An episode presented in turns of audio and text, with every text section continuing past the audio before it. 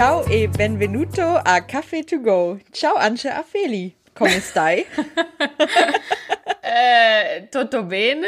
Keine Ahnung. Äh, ich will immer muy bien sagen, aber das ist Spanisch. ich kann leider kein Italienisch. Ja, voll gut. Ich hatte das auch nicht. Ich habe das in den äh, mittlerweile sehr, sehr guten Google-Übersetzer eingegeben. Und ich habe keine Ahnung, ob das richtig war.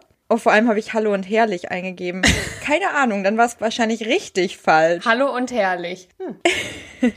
ich habe nämlich gesagt, Hallo und herzlich willkommen bei Kaffee to go. Hallo auch an Feli. Wie geht's dir? Ja, also das habe ich sogar noch verstanden, so ungefähr. Ich. Aber äh, so den Rest, also ich hätte jetzt nicht ähm, sagen können, dass du herrlich statt herzlich gesagt hast.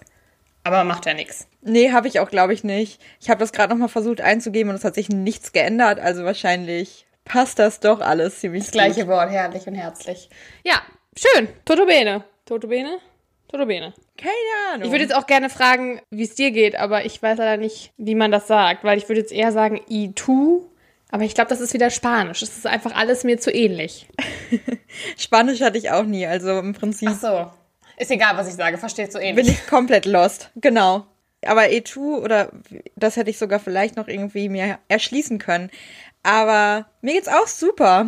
Ich bin top fit.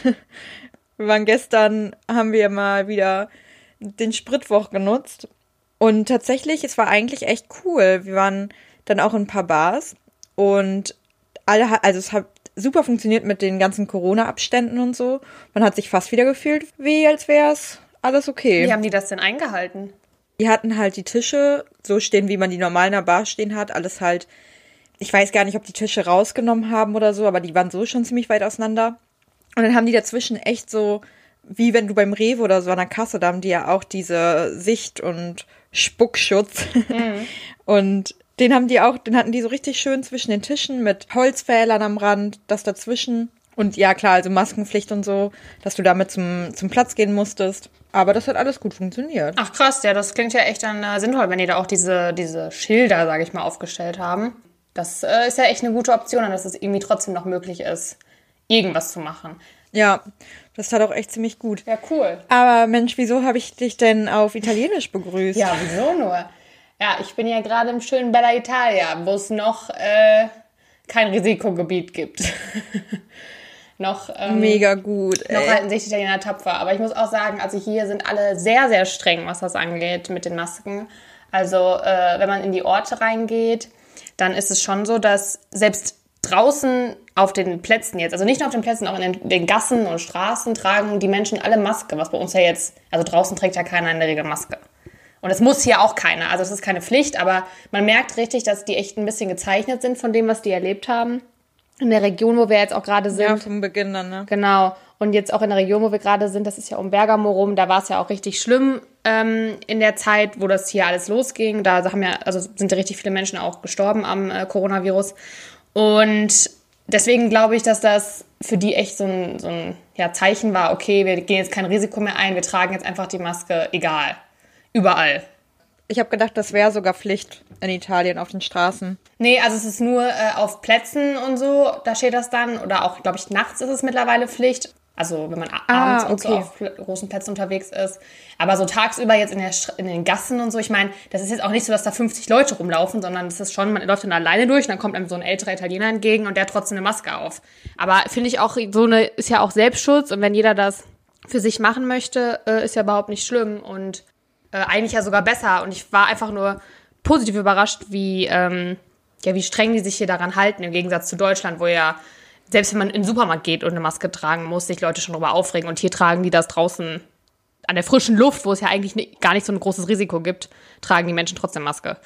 Also muss man schon sagen, fühlt man sich ja auf jeden Fall ein bisschen sicherer sogar fast als in Deutschland. Boah, krass, ja, dann haben die sich das ja echt voll von, von Beginn an irgendwie, oder dass sie halt jetzt vom, was du auch meintest, vom Beginn einfach vollgezeichnet sind und da so Panik wahrscheinlich haben, dass es wieder so, so anfängt. Genau. Ja, besonders schlimm ist es ja im Moment auch eher auf Sizilien. Da scheint es wohl jetzt wieder höhere Zahlen zu geben. Und äh, apropos Sizilien, ich habe mir gedacht, was könnten wir denn mal, ja, worüber könnten wir mal reden jetzt? Und ich habe mir gedacht, es muss ja irgendwie schon passend sein zum, zum Thema Italien, Bella Italia. Und da habe ich gedacht, so was verbinde ich mit Italien, außer jetzt vielleicht Pizza, Pasta, Wein. Wir haben gestern sogar ähm, darüber gesprochen, dass man, also weil du gerade, was verbinde ich damit, ähm, dass man ja auch Cappuccini sagt. Wusstest du das? Mega random gerade, aber. Cappuccini? Cappuccini. Statt, also wenn die Mehrzahl von Cappuccino. Ach so. Nee, das wusste ich nicht. Aber ich habe auch noch nie mehr als einen bestellt, glaube ich. ja, wir haben dann gestern nur gedacht, man kann ja auch einfach zweimal ein Cappuccino. Aber ja, sorry, also das ist auch noch was, was ich mit Italien verbinde. Cappuccino, ja, Kaffee, stimmt. Guter Kaffee ist auch italienisch. Und jetzt, was ich neuerdings damit verbinde, auch, das ist jetzt nicht das, worüber ich reden will, aber nur weil das wir vor zwei Wochen drüber gesprochen haben, fällt mir gerade ein, weil ich mich gerade mal wieder jucken muss am Bein. Ähm, ich hatte ja mein tolles Brutzelding, äh, hatte ich ja gekauft, habe ich nicht mitgenommen, weil ähm, ich dachte, ach nee, brauche ich bestimmt nicht. Ein bisschen groß, ne? Ja. Hätte ich's. Oder meinst du diesen, by the way? Nee, nee, den, den habe ich Gott sei Dank mit. Ohne den wäre ich jetzt auf jeden Fall aufgeschmissen. Oh, zum Glück. Ich habe locker 15 Stiche nur an meinen Beinen. Oh. Ich bin einfach nur zerstochen. Und es ist einfach nicht mehr schön. Das ist jetzt das Neue, was ich auch mit Italien verbinde. Aber ähm, gut, das ist ein anderes Thema. Damit Seid ihr da denn am Wasser? Nee, ich glaube, weiß ich nicht. Irgendwie überall beim Wandern und ich weiß auch nicht, irgendwie werde ich immer attackiert.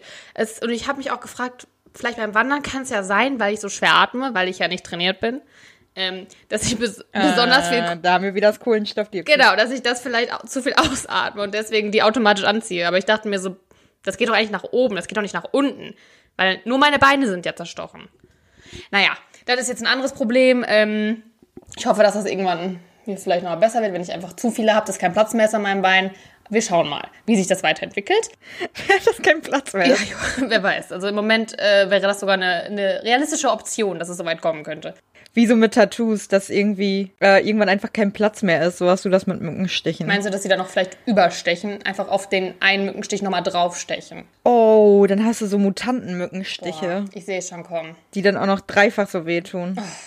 Eieiei. Naja, gut. Naja, aber was ich auf jeden Fall auch mit Italien immer verbinde, ist Mafia. Also man denkt immer, finde ich auch, an die italienische Mafia, Mafiosi, der Pate. Mehr Filme fallen mir gerade nicht ein. Man denkt da immer an so, an diese Bosse, die sich dann nachher umdrehen auf so einem großen, auf so einem Schreibtischstuhl oder so, mit einem kleinen weißen Kaninchen im Arm. Ein Kaninchen. ich dachte, eine Katze. Nee, kennst du das Bild nicht? So ein, ich weiß gar nicht, ob das ein Mafia-Boss überhaupt ist, aber der auf so einem Drehstuhl sitzt, dann dreht er sich so um. Ah, das ist doch ein Kaninchen. Ach so, aber du meinst nicht diesen, diesen Bösen, der mit einer Glatze. Boah, keine Ahnung. Ich habe irgendwie nur so ein Bild von so einem Kaninchen im Kopf. Aber ich glaube, der Pate hatte eine Katze auf dem Schoß. Naja, auf jeden Fall habe ich mich dann mal gedacht, ich beschäftige mich mal ein bisschen mit der ähm, italienischen Mafia, weil man ja so denkt, also ich habe das jetzt hier noch nie mitgekriegt. Ich war schon öfter in Italien im Urlaub und so richtig, also ich habe mich jetzt noch nie unsicher gefühlt oder gedacht so, ach ja, jetzt hier ist ja die Mafia unterwegs. Und ähm, dann habe ich mich mal ein bisschen da eingelesen und eigentlich steht ja für uns alle, also auch für mich persönlich, wenn ich von Mafia höre, denke ich an organisiertes Verbrechen, Schutzgelderpressung, Drogenhandel und, naja, im weitesten Sinne auch an Mord. ähm, und äh, angefangen hat alles eigentlich auf Sizilien, also da, wo jetzt auch die Corona-Fälle am schlimmsten sind, wo sie Mitte des 19. Jahrhunderts. Da ist ein Zusammenhang. Ja, wahrscheinlich. Alles Schuld der Mafia. Nein, ich darf es nicht zu laut sagen. Ich habe schon Angst, dass ich das irgendwie, wenn man hierüber redet, dass man dann abgeschlachtet wird. Stimmt. Ich hoffe, dass niemand aus Italien hört diesen Podcast. naja, auf jeden Fall waren sie auf Sizilien, äh, sollen sie da Mitte des 19. Jahrhunderts entstanden sein. Und man vermutet, dass die Gabelotti die Vorreiter der heutigen Mafiosis waren. Denn sie pachteten Land von Großgrundbesitzern und verpachteten dieses Land dann weiter an Bauern. Und ähm, im Ge Ganz kurz. Ja. Ist das der Name von einer Familie oder wofür steht das? Nee, Gabelotti. Oder haben die sich den ausgedacht? Ich glaube, das ist eine Bezeichnung, eine, ähm, eine, also eine italienische Bezeichnung einfach für, weiß ich auch nicht, Großgrundbesitzer wahrscheinlich. Ah, okay. Genau, auf jeden Fall haben sie ja dann das La Land an Bauern weiterverpachtet und im Gegenzug, dass sie quasi so ein bisschen für Sicherheit gesorgt haben und aufgepasst haben, haben dann die Bauern einen Teil ihrer Ernte an die Gabelotti abgegeben. Und das war damit so die erste Form von Schutzgeldzahlung, die da stattgefunden hat. Oha, okay. Und das war dann so Mitte des 18, äh, 19. Jahrhunderts. Und 1861 hat sich Italien vereint, also das war vorher ein bisschen getrennt, vor allem Sizilien. Und dann wurden auch die römischen Gesetze in Sizilien geltend. Geltend, ja. Ich muss gerade überlegen, wie ich äh, gültig anders formuliere. Ach, Deutsch, schwierige Sprache.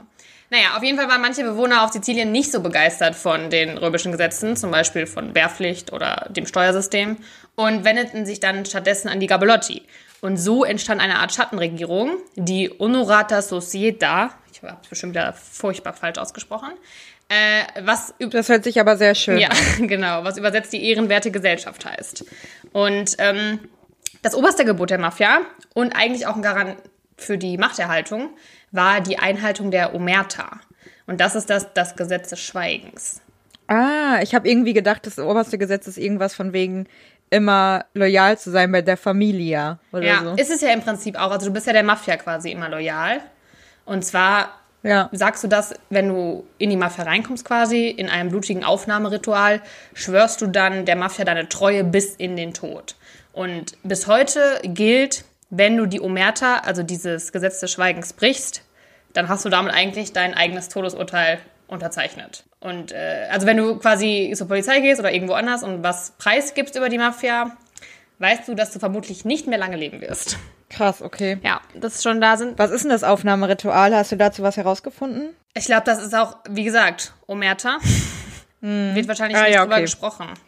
Also äh, wahrscheinlich gibt's da schon Sachen zu, aber ich weiß auch nicht, ob das heute noch wie blutig das ist, aber zumindest glaube ich in den Anfängen war das so, dass das äh, wichtig war, dass man da irgendwie bestimmte Rituale durchgeführt hat, um das Ganze auch ein bisschen offizieller zu machen. Und ähm, natürlich gibt es nicht nur den einen Mafia-Clan, es gibt ja ganz, ganz viele.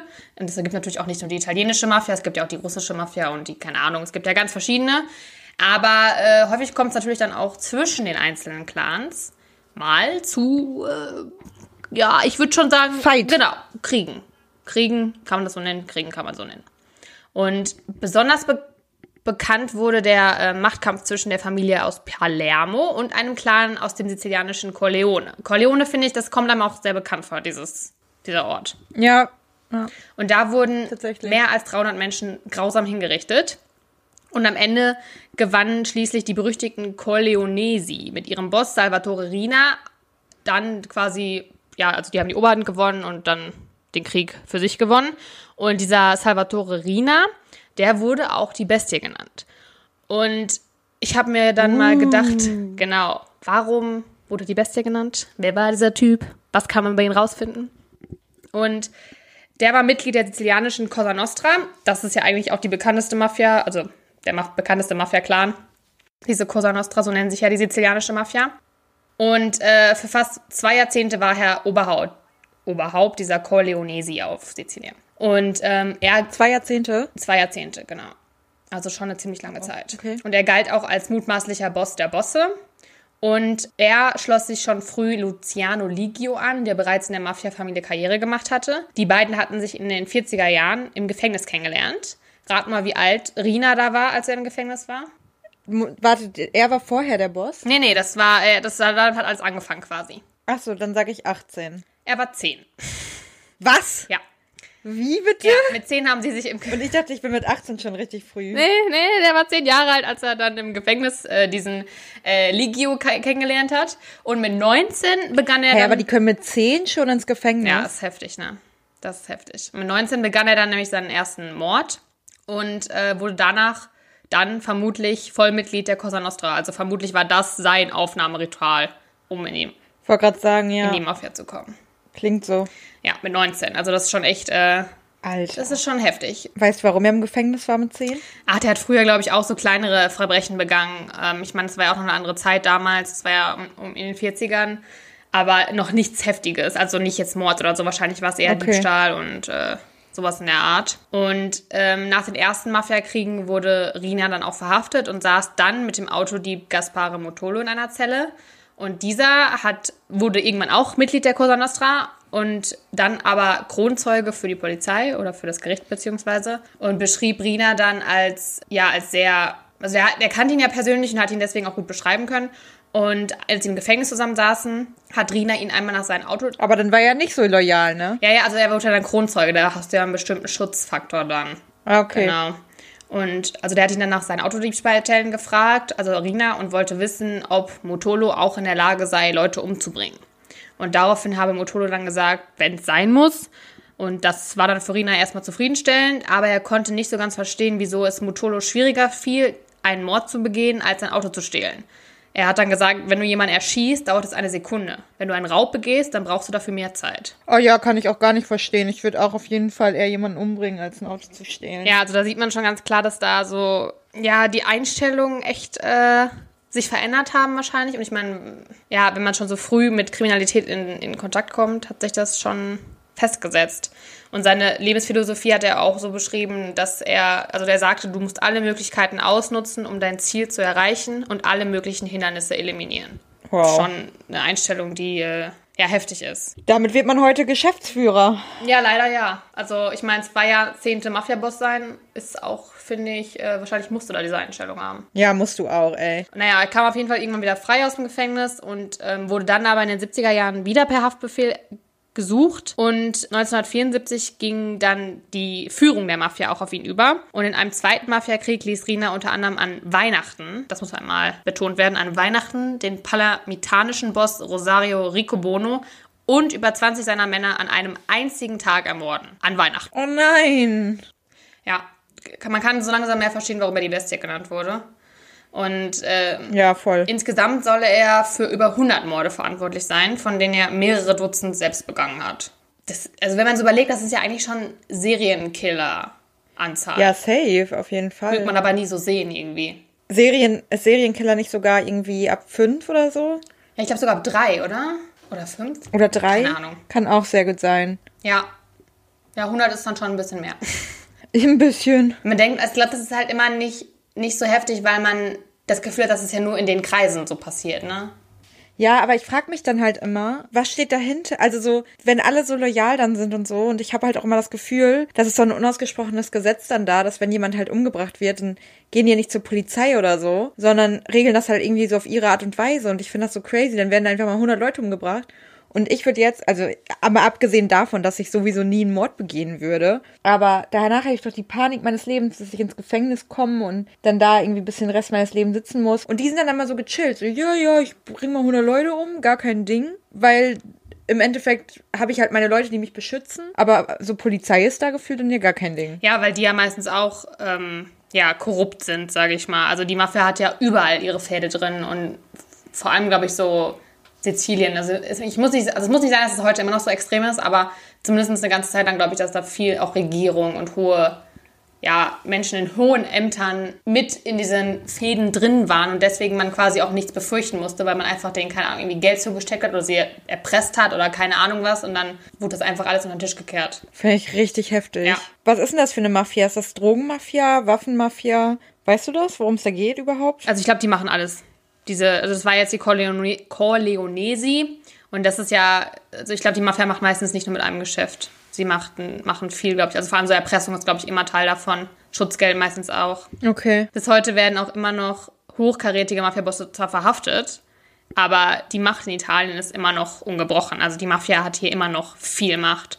Im Jahr, also ich glaube, das war 2017, wurde der Umsatz der Mafia auf 90 Milliarden Euro geschätzt. Und damit sind sie das erfolgreichste Unternehmen Italiens. oh, das muss man sich mal auf der Zunge zergehen lassen, ey. Das erfolgreichste Unternehmen ist die Mafia. Es sind halt nicht nur Schutzgelderpressung, Drogen und Waffenhandel, sondern es ist auch gefälschte Markenware zum Beispiel, Baugeschäfte, illegales Abladen von Giftmüll und auch das Abzweigen von staatlichen Entwicklungsgeldern. Also die stecken überall mit drin, so ein bisschen. Krass. Und vor allem, sind 90 Milliarden ja wahrscheinlich auch noch voll geschätzt und die wissen ja von richtig vielen Sachen gar nicht. Genau. Und ist das doch safe noch mehr eigentlich. Ja, also das ist, glaube ich, richtig viel, was man nicht weiß, weil es einfach noch nicht erzählt wurde. Aber äh, 90 Milliarden Euro in einem Jahr ist halt schon echt ziemlich viel Geld.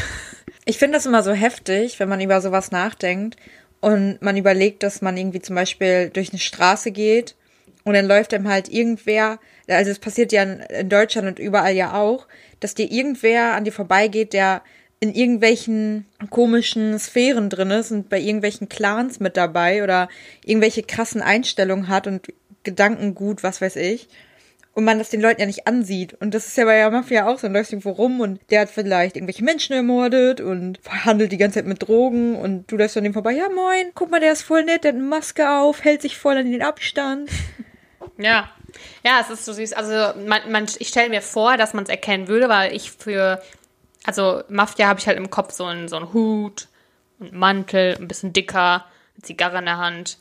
Aber das ist ja nur der Boss. Und den sieht man wahrscheinlich. Ja, wenn nie. der überhaupt so aussieht. Ja, ne? und wahrscheinlich siehst du den auch nie, weil der wahrscheinlich auf irgendwelchen, also der läuft jetzt ja nicht durch den Ort und kauft sich einen Kaffee oder so. Also ich glaube, der ist halt wahrscheinlich in seinem, seinem Schloss oder Burg oder was weiß ich. Ja, und hey, wer weiß, also ich meine, wenn der jetzt den ganzen Tag zu Hause chillt, vielleicht hat er auch einfach Yoga-Pants an und ein gammeliges T-Shirt und ohne Hut.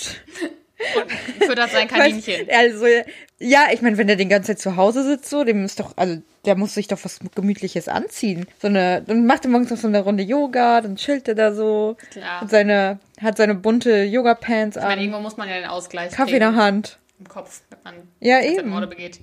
Ja, aber wir dürfen uns eigentlich nicht zu sehr, nicht zu sehr in der Sicherheit, wie, also was heißt Sicherheit? Ich glaube, wir müssen uns jetzt keine Sorgen machen, aber also die Mafia ist halt nicht nur in Italien, ne? Die ist auch in Deutschland schon angekommen und das schon seit mehreren Jahrzehnten. Denn man geht davon aus, dass Führungspositionen, oder man weiß das, glaube ich, sogar, dass äh, einzelner Clans in, vorwiegend in Deutschland leben. Und ähm, dass Deutschland laut Kriminalisten gleichzeitig Ruhe als auch Aktionsraum ist. Das heißt, Gesuchte tauchen bei Landsleuten in Deutschland unter, aber in Deutschland werden auch selber Verbrechen begangen oder geplant. Deswegen Ruhe und Aktionsraum. Und in manchen Teilen der Wirtschaft ist die Mafia eine richtige Macht, zum Beispiel im Baugewerbe. Gelernte Schafhirten steuern dann Scheinfirmen und prellen Staat und Sozialkassen um größere Summen. Und vor Gericht wird dies dann meistens als bandenmäßig betriebene Steuerhinterziehung geahndet, aber so würde, also öffentlich würde dann niemand die Mafia hinter vermuten. Bleibt halt immer dann so ein bisschen unter dem Teppich, weil man das nie damit direkt verbindet und sagt, wir haben jetzt hier die Mafia-Bosse oder irgendwelche Clanmitglieder der Mafia verurteilt. Vor allem in Deutschland ist oder sitzt die Mafia in Baden-Württemberg, Bayern, Hessen und natürlich im schönen NRW. Da hat sie ihre wichtigsten Stützpunkte, also in den, in den allen Bundesländern, die ich gerade genannt habe. Vor allem, also die wichtigsten Clans gehören vor allem zu der kalabrischen, oh Gott, Ndra- Ndrangheta, also das ist sehr schwer auszusprechen, das fängt mit N an und dann kommt ein D, Ndrangheta. Und die ist inzwischen die mächtigste italienische Verbrechensorganisation in Deutschland. Die, also die Sitze mal ergeben ja auch mega Sinn, ne? Baden-Württemberg und Bayern dann direkt unten Genau. von Italien hoch quasi. Und NRW im Baugewerbe. Ja, es ist, also es macht voll Sinn. Und also diese Ndrangheta, die verdienen ihren Teil ihres Geldes durch Waffenhandel, Drogenhandel, Erpressung und versuchen dann ihr Geld möglichst unauffällig in Deutschland anzulegen. Und dabei ist die Angst, dass sie entdeckt werden, auch ziemlich gering. Das passiert alles, also wirklich jemand dafür geahndet wird eigentlich nicht. Außer es passiert sowas wie 2007. Da gab es nämlich ein Blutbad vor einer Pizzeria in Duisburg mit sechs Toten, weil zwei Mafia-Clans quasi, die, die lagen im Streit und das ist eskaliert. Und das war dann die Eskalation. Das sind halt auch wieder so, so Classic, so richtig klischeehaft dann von der Pizzeria, ne? Ja, ja, genau. Also man, also das, äh, da komme ich gleich auch noch zu, glaube ich, zu den Pizzerien, ähm, dass angeblich 350 Pizzerien in Deutschland von der Mafia kontrolliert werden. 350? Krass. Das ist gar nicht mal so wenig, ey. Ja, ja, also das ist leider, also man denkt so, ja, voll klischeehaft, Pizza, Mafia, makes sense, aber scheint halt wirklich so zu sein. Hast du äh, noch andere, also Baugewerbe war klar, Pizzerien, gibt es irgendwie noch so andere, so Cafés oder so? Oder, weiß ich nicht, Optiker? Ich glaube nicht. Also es macht ja schon Sinn, dass also die, äh, es muss ja auch immer was sein, was, wo auch Italiener das führen. Und ich glaube, bestimmt gibt's auch äh, Brillengeschäfte, die von Italienern geführt werden. Aber ich glaube, so Pizzerien, die sind halt schon länger wahrscheinlich im Familienbesitz. Und die müssen ja auch immer noch irgendwie ein bisschen Kontakt wahrscheinlich zu, der, zu Italien haben. Also ich denke mal, das werden schon eher so, so klassische ja, Unternehmen, sage ich jetzt mal, sein, äh, in der die Mafia da ihre Hände mit drin hat. Laut italienischer Fahnder ist aber auch unsere Gesetzeslage hier in Deutschland eigentlich ungenügend. Denn in Italien reicht es schon, wenn man einem Clan zugehört, um dann Telefongespräche abhören zu dürfen. Das ist in Deutschland halt nicht so. Und deswegen ist es halt natürlich auch schwieriger, die Leute ranzukriegen, wenn man die quasi nicht wirklich. Also man hat ja keine Beweise. Dürften die uns jetzt zuhören? Wer? Die italienischen Fahnder? Ja. Aber du gehörst doch keinem Clan zu. Nee, nee, aber weil, du, also wir reden jetzt ja über die Mafia und vielleicht das, haben die da so irgendwie ihre, ihre Streupunkte und denken so, oh krass, da ist so und so oft das Wort Mafia gefallen, jetzt hacken wir uns mal in den Telefonanruf rein und schauen mal, ob die nicht vielleicht auch zur Mafia gehören. Aber also wenn die in Deutschland sitzen, meinst du? Ich habe jetzt an irgendwelche Kriminologen oder so gedacht, die so dachten, ju, hör mir mal rein. Nee, das, also, das, also in Deutschland darfst du es halt nicht, ne? Du darfst nicht einfach Telefone abhören. Ja, genau, aber deswegen dachte ich vielleicht, weil du ja gerade in Italien bist. Ach so, du meinst, dass ich jetzt ab... Oh Gott. Nein, also, also, oh Gott, ja, ich komme wahrscheinlich nie wieder zurück. Nee, ich glaube, also wie gesagt, oh laut Gesetzeslage ist es wahrscheinlich nur so, dass du, wenn du auch, wenn die Beweise haben, dass du einem Clan zugehört wie, gehörst, dann können die wahrscheinlich vor Gericht gehen und sagen, hier, der gehört einem Clan an, wir wollen die Gehör äh, Telefone abhören. Dann sagt er so, ja, könnte machen. Das ist der, also ich, ich gehöre jetzt keinem Clan an und ich glaube, die interessieren sich jetzt auch nicht für deutsche Touristen. Ich glaube, da machen die sich nicht so Sorgen, dass ich der Mafia okay. angehöre. Okay, gut. Also ich hoffe. wir machen das einfach wie mit Britney Spears wenn du Probleme hast und gerettet werden musst, dann poste ein Video auf Instagram mit einem gelben T-Shirt, okay? Ich habe gar kein gelbes T-Shirt mit. Mist! Nein! Was hast du? Ein rotes? Ich, ich habe sogar nur schwarz und weiß. Nein! Dann, dann musst du SOS in deine Wimpern schreiben. Das geht doch wohl, oder? Ich schreibe, ja, genau, ich schreibe SOS okay, in meine gut. Wimpern. Ich äh, gebe mein Bestes, falls es soweit ist, äh, schicke ich Signale. Folgen mir alle okay. auf Instagram. genau. Zum Abschluss noch quasi, also das BKA verfügt über eine Liste von mutmaßlichen Mitgliedern der Mafia in Deutschland. Mhm. Und zuletzt waren mehr als 570 Namen auf der Liste. Und das entspricht fast der Anzahl von islamistischen Gefährdern in Deutschland. Von was in Deutschland? Islamistischen Gefährdern. Also es gibt ja eine Liste so. von diesen, oh. ne, so. Oh. Ja. Also das ist schon heftig, dass das eigentlich, also das ist ein viel größeres Ding, von dem eigentlich keiner was weiß. So. Ja, voll. Also, ja. Ich glaube, das liegt vielleicht auch daran, dass die Mafia auch Geld, also natürlich zapft die Geld ab, aber die führt ja auch Unternehmen und so. Die, also die, die ist ja schon Teil der Gesellschaft in dem Sinne. Und wenn die ja auch sowas wie Schutzgeld oder Erpressung oder so macht, dann ja, haben die auch meistens ja irgendwas in der Hand. Das ist ja nicht so wie bei jetzt, sag ich mal, islamistischen Gefährdern, die ja eigentlich nur das eine Ziel haben, irgendwie Gewalt und ihre Botschaft verbreiten oder was auch immer. Ähm, sondern das sind ja irgendwie, also die Mafia verfolgt ja ganz andere Ziele eigentlich nur Geld und Macht und das ist ja ein anderes Ziel als die islamistischen Gefährder, würde ich sagen. Ist ja, genau, also bei dem einen ist es ja dann eher, wie du schon sagst, Geld und Macht und irgendwie die Wirtschaft zu beeinflussen. Das andere ist ja, dass die wirklich Gedanken gut irgendwie transportieren wollen und andere Leute beeinflussen wollen in ihrem Leben und Sein, ne? Genau, und deswegen glaube ich, dass es vielleicht auch, weil es auch dann mehr Leute betrifft, ähm, also wenn das jetzt um Islamisten geht, dann äh, ist natürlich auch so, dass wahrscheinlich die Regierung oder die, das BKA oder wer auch immer da mehr eingreift als bei der Mafia, wo man vielleicht, auch was natürlich nicht richtig ist, weil auch Menschen, viele Menschen sterben, glaube ich. Ja. Und viel Geld auch ja einfach ja, geklaut wird, kann man ja so einfach sagen. Ähm, aber ich glaube, weil das nicht so direkt offensichtlich ist und das eher so im Schatten passiert. Ja, genau. Ich denke halt, dass das bei der Mafia ist ja so ein B2B und das andere ist dann ja so B2C. Also die gehen ja, ja, ja man an, denkt den, so, ne? an den Customer, ja. Und das andere ist dann ja halt eher im Businessbereich. War halt schon geschockt, dass es noch so, also man dachte, ich, also ich dachte zumindest, dass es vielleicht gar nicht mehr so ein Ding ist und dass irgendwie nur noch so vereinzelt irgendwo so ein paar Clans sind, aber ich glaube, dass es doch noch mehr präsent ist, als man eigentlich glaubt. Und man auch wahrscheinlich gar nicht wüsste jetzt, so ist der jetzt die Pizzeria, in der ich jetzt essen gehe, sind die davon Teil? Keine Ahnung. Nee, weiß man halt auf jeden Fall nicht. Ich habe halt nicht gedacht, dass die halt auf jeden Fall in Deutschland auch sich so absetzen hier. Ja. Dass man das halt so gar nicht mitbekommt, aber ich äh, habe das halt immer so, wenn ich das irgendwie am Rande mitbekomme, dass ich immer wieder so denke, boah, krass, dass man halt Leute, die kannst, die kannst du halt nur vor Stirn gucken.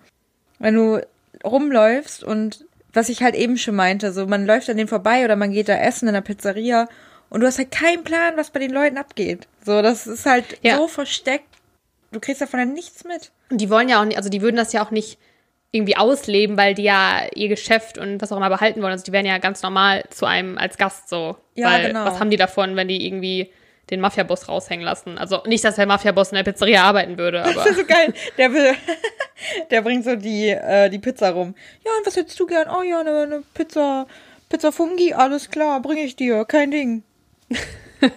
Ja, pff, ich meine, gut, man weiß es nicht, aber ich glaube es nicht. Ähm, hier, wo wir waren gestern, war das gestern? Ja, ich glaube, waren wir auf einer Insel hier und da sind so zwei kleine Inseln vorgelagert und äh, auf der einen Insel ist so eine richtig schöne kleine, sieht aus wie so eine Burg, aber das ist halt wirklich nicht so groß, aber die Insel, also und die andere kleine Insel sind im Privatbesitz und die gehören dem größten Waffenhersteller hier in Italien. Aha. Und äh, also die sind privat, ne? da kann keiner drauf. Also das weiß man? Ja, ja, das weiß man. Okay. Diese, also die stellen jetzt auch Waffen legal her, sage ich mal. Also ah, okay. hier auch für Poliz für die Polizei und was weiß ich und alles. Aber ähm, da, da habe ich mir dann auch so gefragt, so, könnte das da auch sein? Weil man, man fragt sich mal so, so Riesenunternehmen mit so viel Geld, die schon so jahrelang, also das ist, das glaube ich, sogar das älteste äh, Waffenunternehmen. Das ist schon irgendwie, und dann haben die so eine Insel mit so, das ist wirklich, also das, äh, die Burg oder das Schloss ist mega schön. Und das, das ist schon irgendwie, weiß ich nicht, da fragt man sich dann direkt so, könnte das sein? Könnte, ja. könnte das? Ja, das aber dann, weiß man natürlich nicht. Ja, aber es kann natürlich voll gut so sein. Oder aber gerade da dann nicht, wenn es legal hergestellt wird, dass die das dann irgendwie alles legal und gut machen müssen, weil die voll unter Beobachtung stehen. Oder eben genau die sind's, die dann alle allen schön ihre, ihre Gelder zustecken und das so geheim halten können. Wer weiß. Ja, aber ich äh, werde jetzt mit ganz anderen Augen durch die, durch die Orte hier gehen. Ja, Nein, also ich habe natürlich, also ich das macht einem, finde ich, ja selber nicht so viel Angst, weil man ja irgendwie davon als Tourist oder auch generell, glaube ich, nichts zu befürchten hat, so in dem Sinne. Nee, glaube ich auch nicht. Das geht ja dann wirklich eher um die Wirtschaft dann da und um irgendwie, ja. keine Ahnung, wenn, solange man sich ja auch von Drogen fernhält, wie wir auch letzte Woche gelernt haben, nicht bei Instagram sich die, äh, die, die Drogen holen. Besser wär's. und einfach normal sein Leben weiterlebt, hat man da, glaube ich, wirklich nichts zu befürchten. Also da braucht man jetzt nicht irgendwie Angst haben und nicht mehr rausgehen aus dem Hotelzimmer. Was ich dich eigentlich fragen wollte, hast du eigentlich danach mal irgendwie Werbung oder so gekriegt oder irgendwas, äh, irgendwelche Seiten vorgeschlagen gekriegt, weil wir darüber geredet haben? Tatsächlich nicht, nee, habe ich nicht. Du? Nee. Ja, ich hab, mir ist es öfter begegnet, also, mir, also jetzt nicht, sondern in der Berichterstattung habe ich das jetzt öfter gehört. Das ist immer witzig. Wir reden über was und dann äh, taucht es irgendwie in der Berichterstattung auf. Ja, aber ich bin ja auch drüber, ähm, also ich bin ja auch darauf aufmerksam geworden, weil ich das ja auch die eine Reportage gesehen hatte. Und ich glaube, die hat ein bisschen Wellen geschlagen. Und deswegen haben danach ah, okay. ja auch mehr, mehr Leute darüber berichtet oder man hat es irgendwo nochmal gehört oder Journalisten haben es aufgenommen. War auf jeden Fall äh, krass. Ich glaube, unsere Instagram-Follower waren auch sich über das Thema noch nicht so bewusst, wenn ich mich Überhaupt an die Zahlen nicht, ne? erinnere. Ja, wir hatten ja irgendwie so eine Umfrage gemacht und ich glaube, drei, über drei Viertel oder so wussten das nicht. Ja. Finde ich aber ganz spannend. Man kann da, man kann ja schön in die, in die Ergebnisse und in die Umfragen reinschauen und sieht so, ah ja, der wusste das also. Alles klar. wir wissen, wer ihr seid. Ja, wir wissen, wer sich hier von euch Drogen holt. Nein, Quatsch. Ähm, ja. Vielleicht haben die sich auch einfach nur diese tolle Reportage angeguckt. Vielleicht, das kann natürlich auch sein. Vielleicht sind sie auch einfach sehr informiert. Ja, aber ich fand's auch krass, dass halt da richtig viele, dass denen das nicht bewusst war, weil es halt auch so unterschwellig irgendwie ist und so, wenn du da nicht einmal drin bist und den Leuten folgst und so, dann kriegst du von halt nichts mit. Sondern irgendwie so komische Seiten. Das ist verrückt. Ja, das stimmt. Was gibt's denn in Deutschland bei dir Neues? Gibt's irgendwas? ähm, Witzig, nee, weil ich wollte eigentlich den Übergang machen, dass wir jetzt von Italien nach China gehen. Oh, das war ein Ew. Weitersprung. Ja, denn, und genau, das, das habe ich auch schon gedacht. Diese Folge kommt ja am, ich glaube, 2. 2. September raus. Oh mein Gott, es ist einfach schon September dann. Oh Krass, oder? Mein Gott. Ja, also ich habe dir eben schon erzählt, dass, äh, dass wir gestern den Spritwoch ausgenutzt haben. Wir mussten diese Woche äh, mal ein bisschen eher aufnehmen, was aber auch gar nicht schlimm ist. Deswegen, wir befinden uns am Donnerstag, wir sind noch im August. Genau. Aber dann ist äh, September und ich finde, sobald September ist, ist für mich Herbst. Und Feli, ich kann dir nur und bei sagen. Bei Herbst denkst du, denkst du direkt an China. nee, das nicht. Aber äh, ich kann dir auf jeden Fall nur sagen, bleib solange es geht noch in Italien. Das Wetter hier ist ziemlich bescheiden. Hm. Ja, vielleicht können wir mal eine kleine Gegenüberstellung machen, wie unsere Aufnahmesituation ist. Ja, können wir mal machen. Und das mal teilen. Vielleicht bereiten wir dazu ja was Schönes bei Instagram vor. Dann folgt uns so da doch. Kaffee, Kaffee to go Podcast oder so heißen wir, ne? Wie heißen wir? Genau, so heißen wir. So okay. heißen wir. Ich überlege immer, Kaffee to go der Podcast, Kaffee to go Podcast, aber einfach nur Podcast, ne? Kaffee to go Podcast, genau. Ich bin, ich bin richtig informiert. Folgt uns da und lasst ein Like da. Genau. Nee, ah, genau, und auf jeden Fall ist nämlich nächste Woche Mittwoch, wenn diese Folge rauskommt, am 2. September, ist das chinesische Geisterfest 2020. Und ich kann es nicht aussprechen, wie man es nennt. Ähm, aber ich glaube ungefähr Zong Yuan Ki. Yeah. das war mit Sicherheit komplett, komplett falsch. Aber egal. Klang sehr authentisch. Fand ich gut. Dankeschön. Danke. Gut. Ja, das ist nämlich das chinesische Geisterfest, das nicht äh, immer am 2. September ist. Es fällt immer auf den 15. Tag des siebten Monats im chinesischen Mondkalender. Also das ist ein flexibles Datum. Es ist meist Ende Aha. August, Mitte August, ist jetzt am 2. September. Und das ist, ähm, genau, das ist also der siebte Monat ist nämlich im Mondkalender der Geistermonat. Und der Aha. 15. Tag ist dann, ja, halt eben dieses äh, Geisterfest. Und das ist nach der Überlieferung die Zeit, in der die Geister und Seelen der, der Toten kommen aus der Unterwelt zu Besuch zu den Lebenden. Das hört sich jetzt erstmal ein bisschen äh, crazy oder auch gruselig an, ist es aber gar nicht. Also es ist nicht negativ oder soll nicht irgendwie Angst verbreiten oder so, sondern das ist eigentlich mehr, das ist schön für die, das ist ein richtige, das sind mega viele Zeremonien und Festlichkeiten, die total aufwendig irgendwie vorbereitet werden. Und so soll eigentlich nur der Respekt den Vorfahren gegenüber ausgedrückt werden. Finde ich eigentlich eine sehr, sehr schöne Tradition. Also es ist ein bisschen anders als Halloween. Bei uns ist ja Halloween eher, äh, um die Geister abzuschrecken. Genau, und da ist es halt wirklich schön. Also die wollen auch tatsächlich, dass die Geister kommen. Denn es ist so, dass diese, dass die die Vorstellung haben, dass die Seelen der Verstorbenen halt jetzt in der Unterwelt sind. Und wenn man Opfer bringt, dann werden die jetzt gerade an diesem Geisterfest, werden die von diesen Qualen in der Unterwelt immerhin für diesen kleinen Zeitraum befreit. Und oh die, ja, die, die bereiten das halt total süß irgendwie vor und stellen Speisen und so Totengeld vor die Häuser und wollen damit die Geister quasi begrüßen und zu sich holen sogar.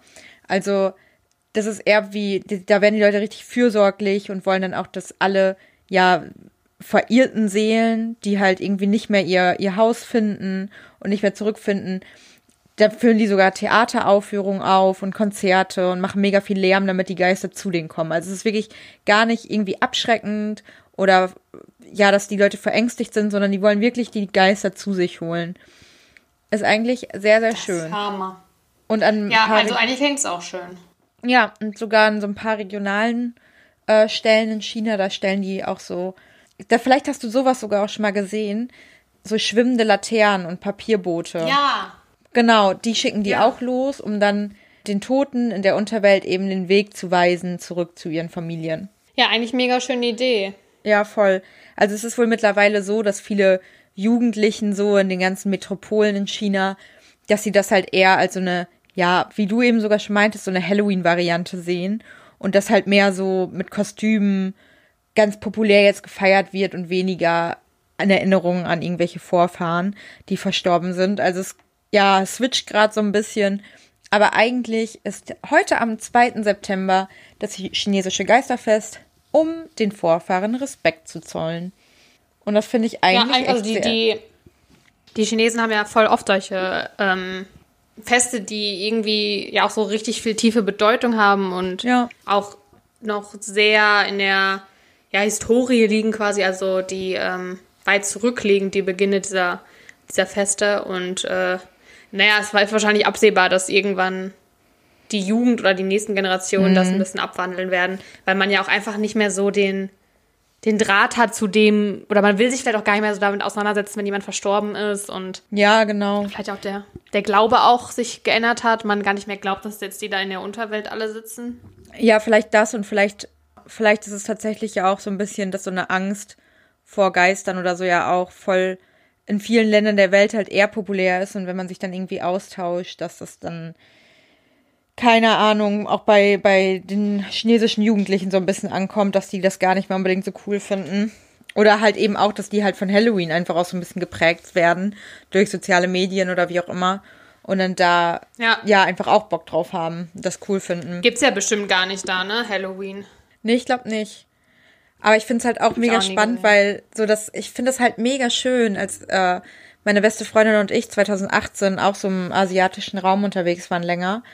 Ähm, da hat man solche kleinen ja, Abschweifungen davon halt auch voll viel gesehen. In Indonesien hatten die halt auch richtig oft so kleine Opfergaben und wirklich richtig, also Kekse und Getränke und so, das alles vor, vor ihren Häusern stehen und wollten damit halt auch die Geister dahin holen und beziehungsweise ich glaube, wie war das? Ich will jetzt nichts Falsches sagen, vielleicht muss ich das nochmal noch mal nachreichen, aber wollten denen dann halt auch, dass die daran gehen und nicht in die Häuser, glaube ich. Ah. Also so die aus den Häusern irgendwie raushalten, aber das weiß ich nicht mehr genau, aber das hatten die auch überall stehen und hatten die auch teilweise so riesengroße äh, Flaggen und sowas und das sah alles mega, mega schön aus an den ganzen Tempeln und als wir in Thailand waren, war da gerade das Lichterfest und haben die alle auch so Laternen steigen lassen und so. Also die machen halt so viel mit so viel cooler traditioneller Musik und Lichtern und die ganze Stadt wird geschmückt und so. Das ist halt übelst schön.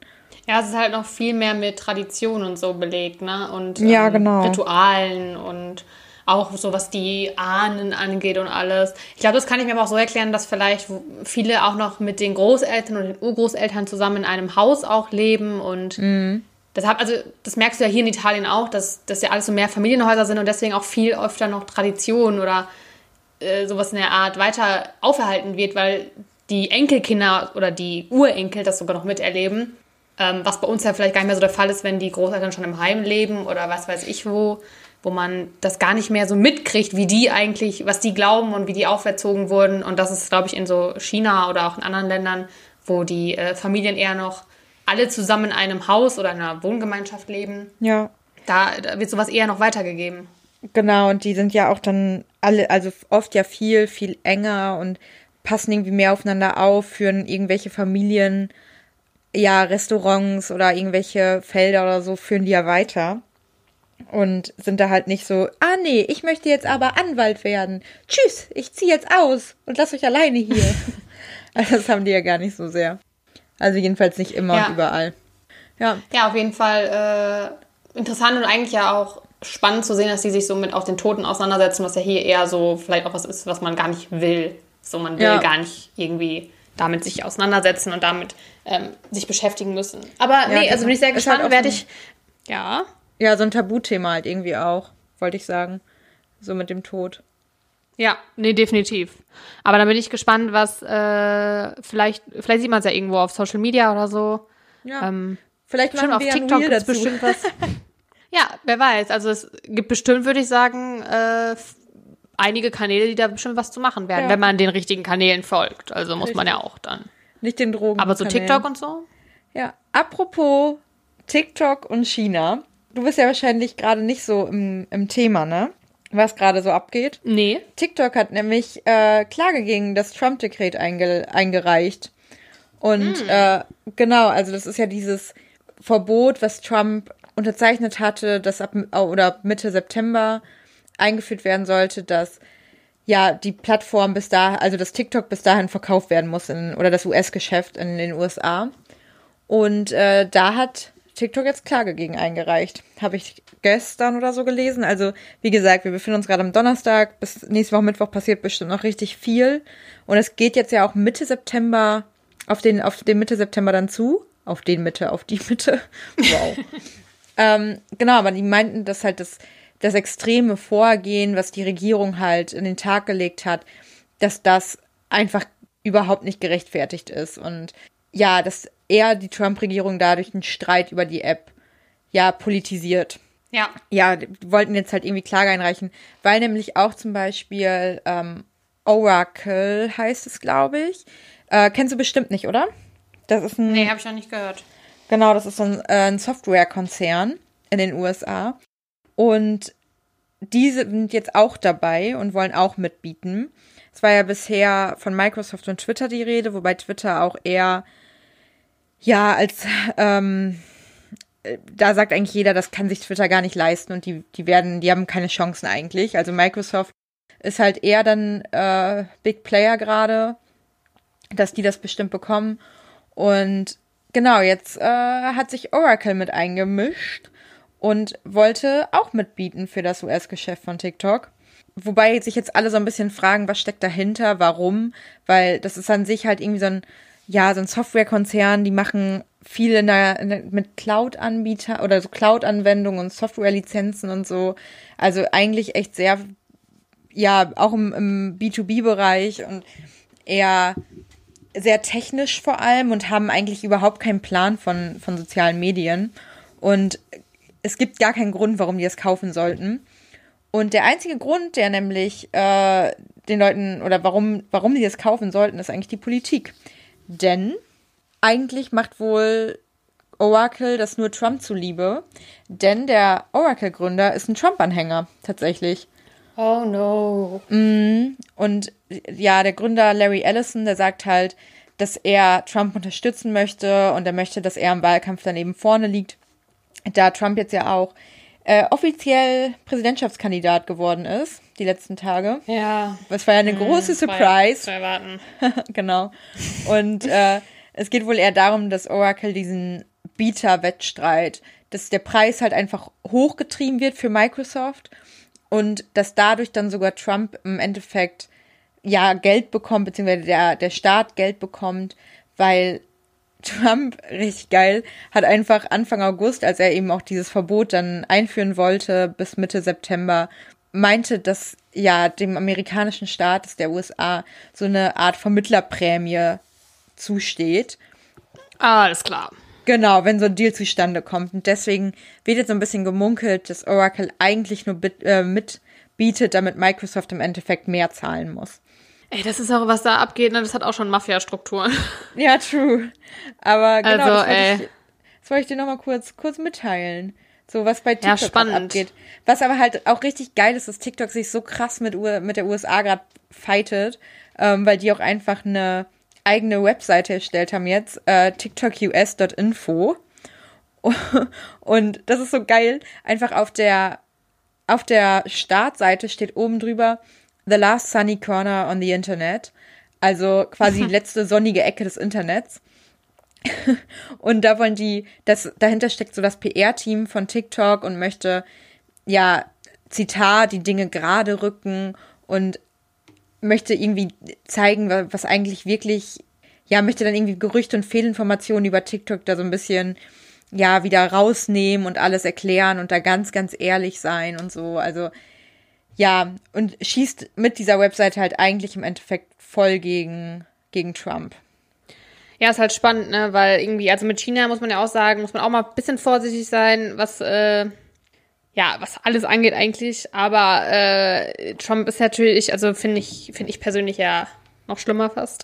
Ja. Äh, aber ist auf jeden Fall, weil ich glaube, also ich, ich sehe ja schon den Aspekt, dass äh, da irgendwelche Sicherheitslücken vielleicht sind bei TikTok, aber ähm, dass man da jetzt ein Unternehmen quasi beauftragt, damit zu bieten, um den Preis zu steigern, erinnert mich so ein bisschen an eBay, wo man immer noch so Bekannte gefragt hat, so, ey, kannst du mitbieten, damit es höher geht? Stimmt. Stimmt. ja, das erinnert mich da so ein bisschen daran. Aber cool, ja, also bin ich gespannt, wie sich das weiterentwickelt, äh, wenn die jetzt auch Klage eingereicht haben, was daraus wird. Ich glaube ehrlich gesagt wahrscheinlich nicht, dass das irgendwie was Nee, bringen wird, aber zumindest wird vielleicht ja Microsoft trotzdem es aufkaufen. Also ich glaube, alles andere wäre ja auch ziemlich dumm. Ja. Es geht auf jeden Fall sehr rund. Ich bleib dran. Sehr gut. Sehr, sehr, sehr gut. Ähm, ja, dann kommen wir zum Abschluss mal wieder noch zu der Promi Corner. Aha. Willis Promi Corner. Und zwar habe ich heute News von Katy Perry. Geilo. Orlando Bloom. Kriegen die ein Baby? ihr Baby bekommen. Ah, süß. Ja, ein kleines Mädchen. Also das war ja schon bekannt, dass es ein Mädchen wird. Und ähm, die Kleine heißt Daisy Dove Blue. Daisy. Also eigentlich mega cute. Ja, und da habe ich mir gedacht, Daisy, weil das letzte Lied, ich glaube, das war das letzte Lied oder das vorletzte von Katy Perry, was sie auch rausgebracht hat, als sie schwanger war, das hieß Daisies. Echt? Ob das schon so ein Uh. kleines äh, Easter Egg war, weißt du, so ein Ich glaube schon. Das war doch. Hint. Das war auf jeden Fall ein Hint. Ach süß. Finde ich also, finde ich eigentlich cute den Namen. Ähm, erinnert mich aber leider immer noch ein bisschen an Daisy Duck. Weißt Mhm. du, von Donald Duck? Musste ich gerade auch direkt dran denken. Weil das, ich, ich glaube, das ist in den USA nicht so ein Ding, irgendwie Daisy vielleicht. Obwohl. Ja, Ja, keine ich Ahnung. glaub, keine Ahnung. Aber ich musste auch direkt an Daisy Duck denken. Oder an die, an die Sängerin hieß. Ah, nee, Duffy hieß die. Wow. Die ist Duffy, genau. Aber Dove finde ich auch ganz schön. Und Bloom ist ja der Nachname wegen Orlando Bloom. Ja. Ähm, damit kann man ja nichts falsch machen. Aber gab es bei den beiden nicht auch mal Gerüchte, dass sie sich getrennt haben? Ja, die haben, es gab mal so ein paar Schlagzeilen, dass, äh, also da haben die erzählt, dass sie auch schwierige Phasen hatten und so, aber die sind jetzt eigentlich sehr, sehr happy und Okay. ähm, haben auch diese Baby-News auf der Seite von UNICEF veröffentlicht. Also haben ähm, das darüber quasi bekannt gemacht und haben da geschrieben, dass sie überglücklich sind, aber sich halt auch bewusst sind, dass nicht jede Geburt auf der Welt so friedlich verlaufen kann wie die ihrer Tochter und quasi nochmal darauf aufmerksam gemacht, dass in vielen Entwicklungsländern ähm, ja, Geburten immer sehr schwierig ablaufen und vor allem jetzt auch in der Zeit von Covid das noch schwieriger ist und haben dann da versucht, so ein bisschen die Message mit rauszubringen zu ihrer Nachricht, dass ihre Tochter auf die Welt gekommen ist. Ähm, Was ja ganz, ganz cute ist eigentlich. Und für Katie ist es ja das erste Kind und Orlando hat ja schon einen Sohn, Flynn, mit Miranda ist doch schon Kerr, relativ- also dem Ja, der ist auch schon älter, ne? Der Sohn? neun ist der. Ja. Genau, also das meine also ich mit ich älter. finde es, genau, ich finde, es geht noch, wenn man so eine Schwester, aber ja, es ist schon natürlich neun Jahre Altersunterschied zwischen den Geschwistern, aber mehr. ja, aber mein Gott, also ist ja auch von einer anderen Mutter und äh, genau. daher Wünschen wir ihnen auf jeden Fall das Beste für Ja. Daisy Dove Bloom. bin mir auch Und sicher, Katie dass Katy Perry und Orlando Bloom das gerade hören, also alles Gute für euch, ne? Ja, alles Gute. Grüße gehen raus. äh, und dann gibt's, äh, das ist jetzt sehr trashig, es wird sehr trashig. Ja. Ähm, eine neue Serie bald auf TV Now. Ist keine Werbung, wir kriegen hierfür kein Geld. Aber wenn TV Now uns dafür Geld zahlen möchte, nehme ich es natürlich gerne an. Ja. Äh, so viel wie äh, ich da schon gucke. Und zwar Ex on the Beach. Also uh, nicht das habe ich nur Ex. ganz, ganz, ganz, ganz am Rande mitbekommen, dass es das gibt, aber nichts darüber gehört. Was ist da los? Genau, also das gab's, das Format gibt's eigentlich auch schon, ich glaube, das gibt's sogar auf Netflix äh, in, ich glaube, ist es britisch oder amerikanisch? Wahrscheinlich britisch, ist es, könnte ich mir vorstellen. Ähm, also das ist schon bekannt, das Format, das gibt's schon, das haben schon andere Länder gemacht. Und zwar ähm, sind das, ich würde jetzt mal sagen, mehr oder weniger bekannte Teilnehmer. Das kommt immer darauf an, in welchen Kreisen man sich im Fernsehen begibt. äh, mir sind sie bekannt, natürlich. Wer- wer Aber ist denn da so bei? Menschen, die sich nicht so trashig geben, ist vielleicht bekannt. Ähm, zum Beispiel Ex-Temptation Island-Kandidatin Christina aus der ersten Staffel. Äh, die war mit ihrem gesehen. damaligen Freund Salvatore noch bei äh, Temptation Island. Da sind sie auseinander, ander- auseinandergegangen, weil Salvatore sich ziemlich scheiße verhalten hat. Und Mhm. die beiden treffen da wieder aufeinander.